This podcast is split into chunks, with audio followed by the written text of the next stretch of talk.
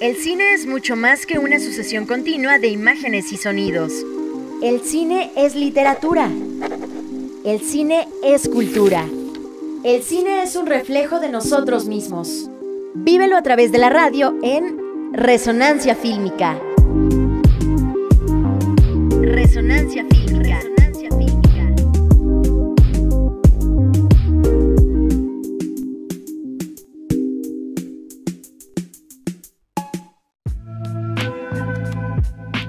Hola, ¿qué tal? Muy buenas tardes a todas y a todos los que nos están sintonizando por el 91.1 de su FM. Ya están en Resonancia Fílmica. Acompáñenos a una tarde más de, cine en esta, en esta frecuencia universitaria. Les recordamos que la producción de este programa corre a cargo de Nancy Vite y en los controles técnicos nos acompaña el buen Santi Castillo.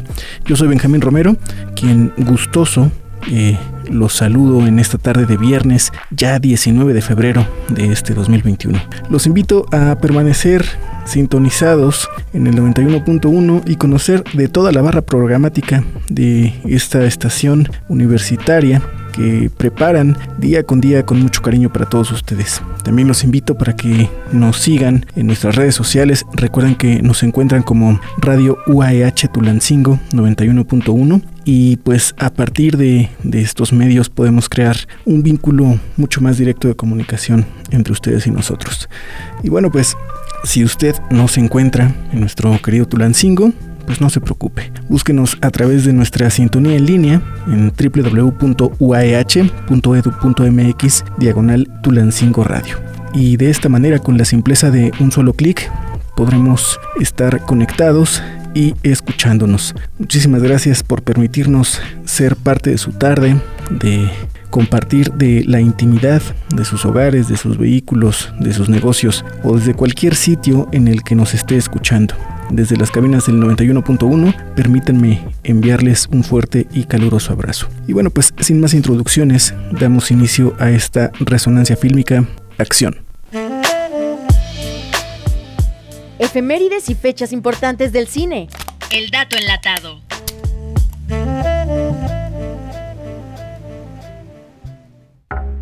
Y bueno, pues un día como hoy, pero de 1917, nace el actor y director mexicano Federico Curiel, quien destaca en películas como Juicio contra un ángel, Cruz de Amor, El Imperio de Drácula y La Maldición de Nostradamus. Además, Federico Curiel se le conoce por protagonizar películas con el legendario Enmascarado de Plata, películas como El Santo contra la Mafia del Vicio.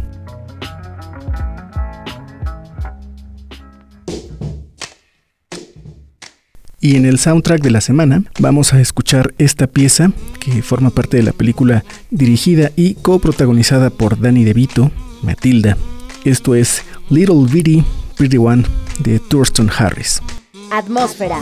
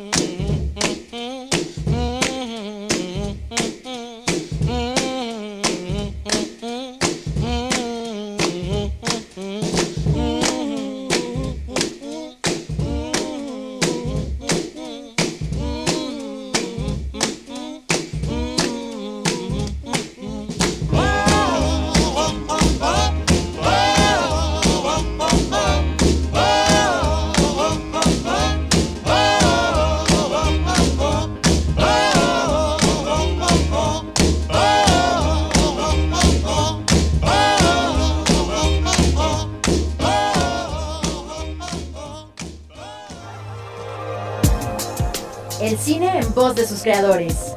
Sin ediciones. Platicamos con Alberto Arnaut, un muy querido amigo y director del documental Hasta los Dientes.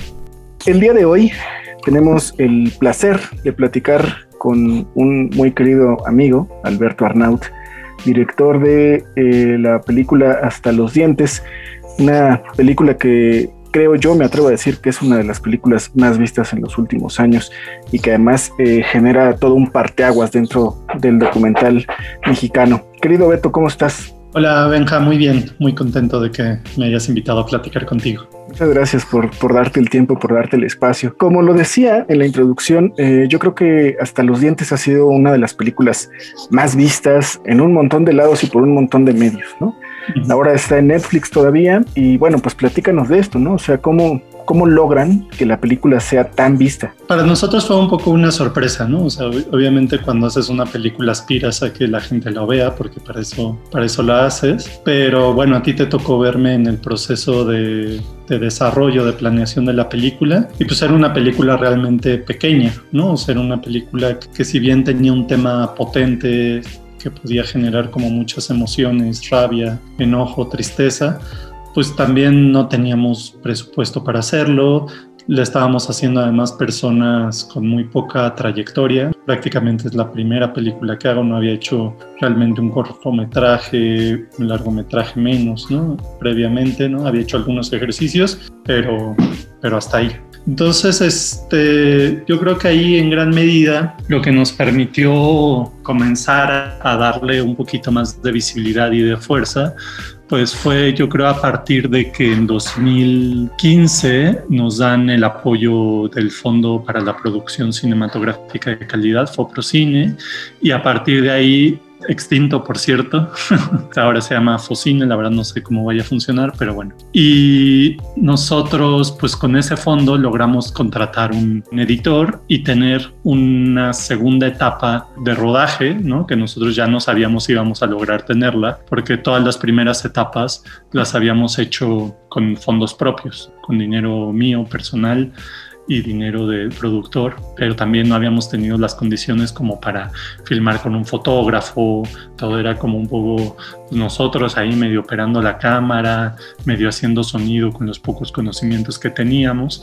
Entonces este fondo nos permitió por un lado volver a filmar más cosas que nos ayudaran a corregir muchos errores del pasado, pero también a darle como o a tratar de buscar una unidad estilística y formal que hiciera la película un poquito más, pues estéticamente mejor. Y por otro lado, también ese fondo nos permitió involucrar en el proyecto a un editor que al final terminó siendo muy importante, que es Pedro García, que me ayudó a encontrar la mejor forma de contar la película y me ayudó también a decidir qué tomas y qué tipo de imágenes nos hacían falta para introducir en este documental, en este largometraje. Entonces yo creo que esos dos elementos en un primer momento fueron muy fundamentales para que la película creciera. Después, ya en el proceso de, de visionado la película, vimos que la película gustaba mucho, que provocaba muchas cosas y la comenzamos a meter a festivales. Estos festivales, hay que decirlo, en un primer momento no nos fue muy bien. De hecho, en general a la película, a pesar de que se fue, se vio mucho, a veces pareciera que le fue mejor de lo que realmente le fue, porque aunque sí se vio mucho, no obtuvo realmente muchos reconocimientos a nivel festivales y así, por lo menos en la primera parte. Ya después nos dan el Ariel, etcétera, y eso ayuda a darle eh, pues otra vuelta a la película y a que más gente se fije en ella. Pero en un primer momento nos costó mucho trabajo colocarla en festivales. Pero uno de los primeros festivales que la admitió fue Ambulante y en Ambulante le fue muy bien, ¿no? Comenzó siendo una película como muy pequeñita dentro de la muestra y a partir de que la gente y la prensa comenzó a verla, se volvió haciendo cada vez más grande. ¿no? Fue el primer año en esa ocasión donde Ambulante comenzaba en los estados y después llegaba a la Ciudad de México y eso a nosotros nos favoreció porque comenzó a crecer poco a poco, poco a poco, poco a poco, y cuando llegó a la Ciudad de México, que es digamos la gran caja de resonancia, pues ya estaba, era mucho más conocida que al inicio. Nos sirvió bastante porque a lo mejor si hubiera sido la gira al revés, hubiéramos llegado a las primeras funciones con muy poquita prensa, con muy poquito reconocimiento. Y una vez que le fue muy bien Ambulante, en, hasta los dientes en Ambulante, Ambulante nos propone distribuir la película y claro, y eso era algo que, que nosotros buscábamos para un momento mucho más adelante, ¿no? Para el siguiente año. Usualmente lo que se hace es primer año de festivales, festivales grandes, festivales medianos, festivales pequeños y después ya la distribución en salas comerciales o circuitos culturales, etcétera. Y aquí no, aquí nos propusieron que desde el primer año ya tuviéramos distribución para la película. Y viendo las dificultades que tenían otras películas para posicionarse en salas, dijimos, va, es una muy buena oportunidad, vámonos. Y también por eso ya después no pudimos estar en muchos otros festivales, ¿no? Porque ya habíamos tenido estreno en sala. Y coincidió con que en ese tiempo la Canacine, esta organización de, de Cinépolis, Cinemex, ¿no? de las exhibidoras, este, organizaron una semana del cine mexicano que consistía en que en todas sus salas iban a proyectar películas mexicanas durante una semana. Y entonces seleccionan, gracias al apoyo de Ambulante, eh, hasta los dientes como parte de esa semana. Entonces ahí gran parte de las vistas que tuvieron en sala hasta los dientes, hasta los dientes se vio con boleto pagado en salas por alrededor de 21 mil personas, más o menos. De esas 21 mil personas, 13.000 aproximadamente salieron de Canacini es decir, de la semana del cine mexicano. Entonces, realmente ese fue otro momento donde la película explotó. Hubo ahí una serie de circunstancias, total que la película llega a ojos de Netflix, nos la piden y más o menos al mismo tiempo que se da el tema de, del Ariel, se sube la película a la plataforma y creo que, bueno, ahí es, es, donde más se ha visto realmente, ¿no? Es donde más ha generado ruido, etcétera, ¿no? Pero bueno, yo creo que son esos momentos y también pues el hecho de ir absolutamente a todas las entrevistas que nos pedían, ¿no? De hecho, por eso ahorita ya estoy como un poco cansado, pero en ese momento era así como de dar entrevistas, entrevistas, entrevistas, entrevistas a todos, a un blog, a un blog de notas, les, les dábamos entrevista para que la película se escuchara donde se tuviera que escuchar, ¿no? Entonces yo creo que eso ayudó a que, a que tuviera mucho más alcance que otras películas y con cero presupuesto. Claro, ¿no? De pronto esto que nos platicas, pues para nuestra audiencia resultará bastante interesante, ¿no? Todo lo que se tiene que hacer para que una película logre tener esta visibilidad y este éxito. Algo digo, es también súper importante que consiguieron con esto es que, bueno, pues yo recuerdo, desde que comenzaste con tu proyecto, pues el principal objetivo con la película era lograr redimir la imagen de estos dos estudiantes asesinados y pues gracias a todo este trabajo que consiguieron, gracias a que llegó a Netflix, gracias a Ariel, pues lograron esto tan importante que es la disculpa pública. Sí, exacto, como parte de, o sea, a nosotros no nos interesaba tanto el tema del circuito de festivales y de que la película se viera en el circuito cinematográfico. Eso, por supuesto, a mí me importaba en términos de mi carrera personal, pero en realidad en términos de la película le dimos prioridad a otra cosa, que era justamente que la película ayudara o contribuyera a tres objetivos fundamentales. Uno, que las familias lograran eh, limpiar el nombre de Jorge Javier, es decir, que eh, la sociedad mexicana y el gobierno, quiénes eran ellos realmente y que no se trataba de, de sicarios armados hasta los dientes. Dos, contribuir a la búsqueda formal de justicia por parte de los propios familiares. Y tres, participar de la discusión pública en torno a la desmilitarización del país. ¿no? Para mí era muy importante posicionar una problemática que ya en ese momento era muy, muy fuerte y que sigue siéndolo, que es que pues, los militares no tienen la capacidad para hacer labores de seguridad pública y ciudadana. Entonces, para eso diseñamos una serie de, de, estrategias con el apoyo de Ambulante y, y, del colectivo Todos Somos Jorge y Javier para tratar de contribuir a esos objetivos.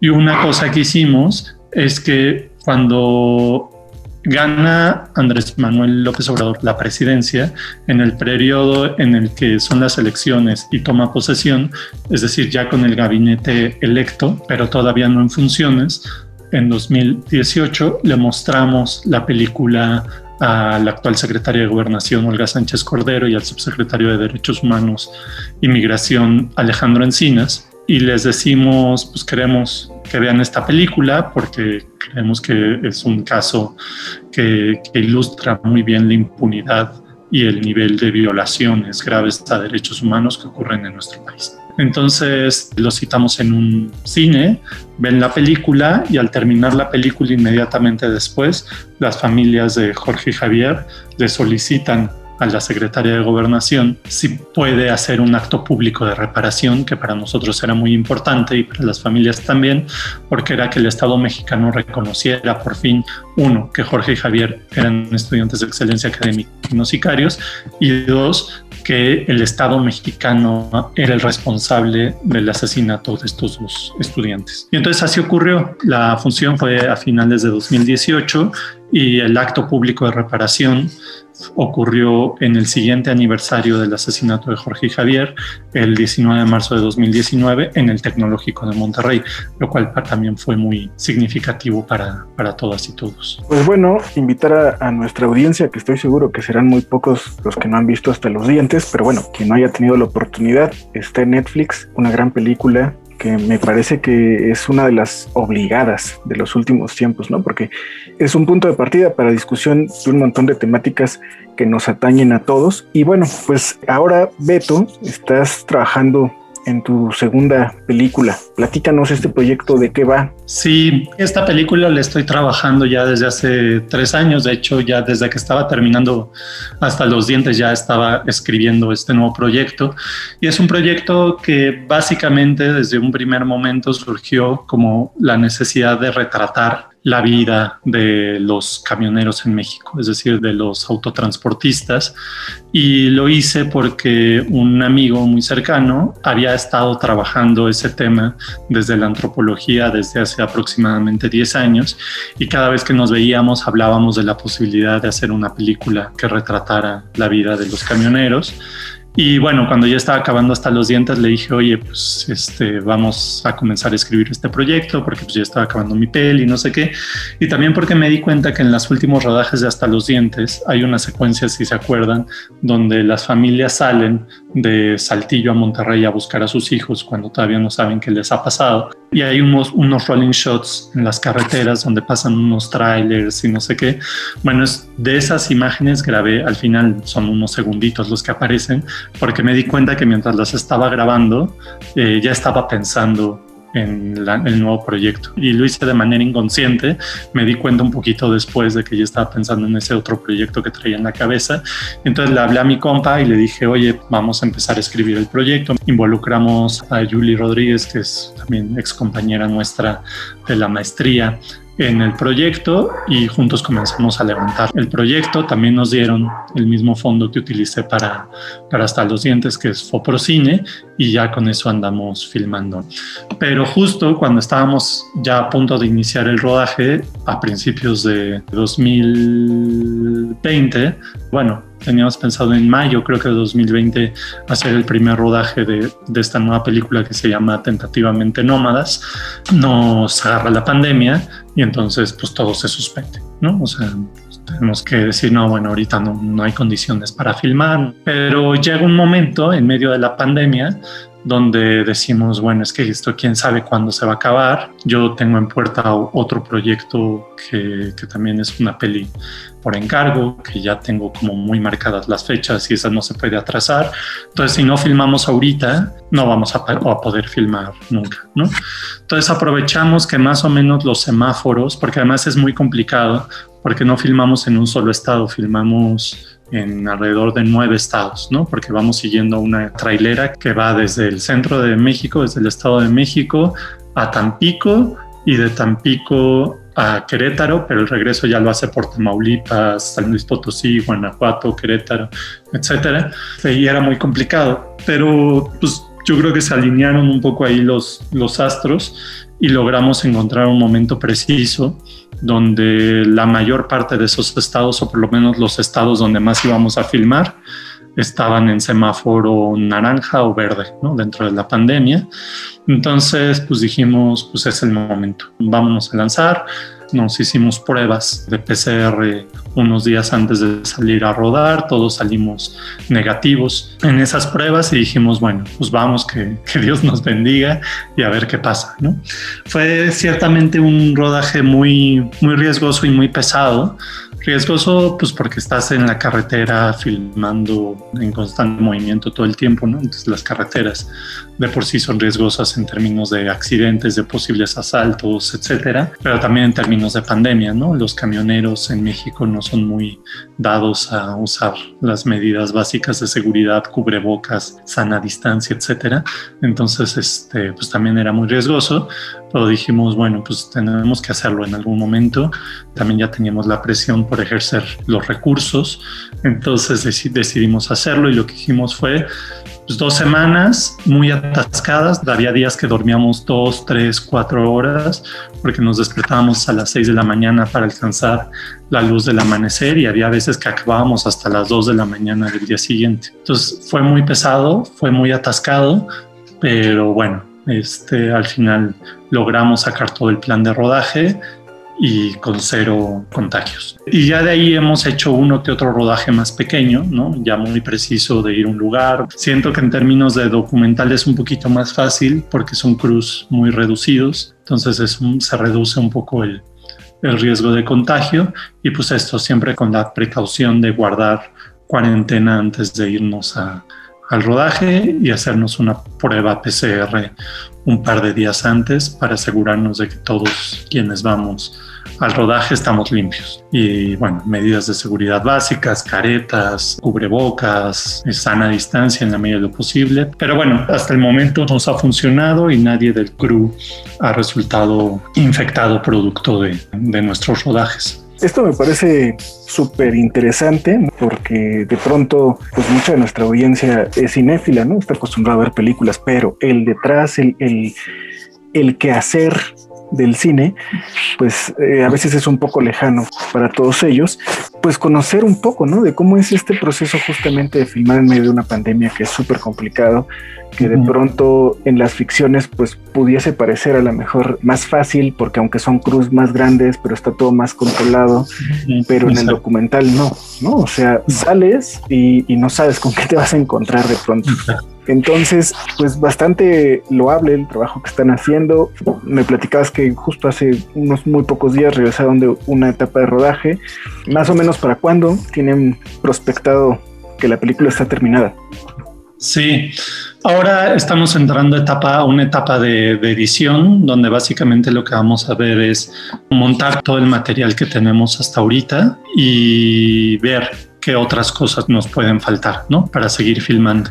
Ah, de hecho, esta última etapa que, que hicimos, la hicimos muy cerca de Portulancingo, en la, en la caseta del Tejocotal. Entramos a etapa de edición, yo calculo como unos cuatro meses tenemos un corte, ¿no? Un primer armado, y a partir de ahí decidimos cuánto tiempo nos falta para, cuánto más tenemos que rodar. Entonces yo creo que si nos va bien, a mediados del siguiente año podríamos tener algo algo ya muy cercano a lo que a lo que queremos lograr. Pues nada, estaremos súper atentos de, tu proceso. Nuevamente invitar a nuestra audiencia a ver hasta los dientes y a seguir muy de cerca tu trabajo, el trabajo también en el que Julie está interviniendo. Me parece que están haciendo un equipo bastante sólido con unos acercamientos a otras realidades pues, bastante intimistas y sobre todo que están consiguiendo generar un montón de reflexiones en torno a estas temáticas. Entonces, pues nada, Beto, agradecerte, comprometerte a que más adelante, cuando la película esté terminada, nos volvamos a sentar para platicar acerca de ese proyecto. Muchas gracias nuevamente por darte el tiempo. Muchas gracias a ti, Benja, y, y saludos a toda la audiencia. Cuídate, Beto, que estés muy bien. Gracias, que estés muy bien, igualmente. Resonancia fílmica. Y bueno, pues quiero saludarles a todas y todos quienes nos sintonizan, nos escuchan desde distintos puntos de la República y también aquí desde nuestro querido Tulancingo. Lamentablemente el tiempo se nos ha agotado por esta emisión. Quiero agradecer eh, nuevamente pues a todos los que permanecen cada viernes en el 91.1 compartiendo con nosotros de este espacio radiofónico dedicado a la cinematografía. Nancy Vite en la producción, el buen Santi Castillo en los controles de grabación. Al micrófono les habla Benjamín Romero y recuerden que la próxima semana usted y yo tenemos una cita en una emisión más de Resonancia Fílmica. Pero mientras esto sucede, ustedes ya lo saben, vean mucho cine.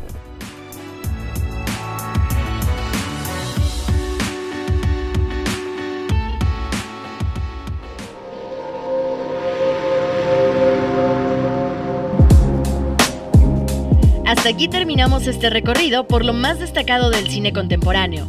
Análisis de puestas en escena nacionales, datos, entrevistas, muestras, festivales, recomendaciones y todo un mundo por explorar en la pantalla.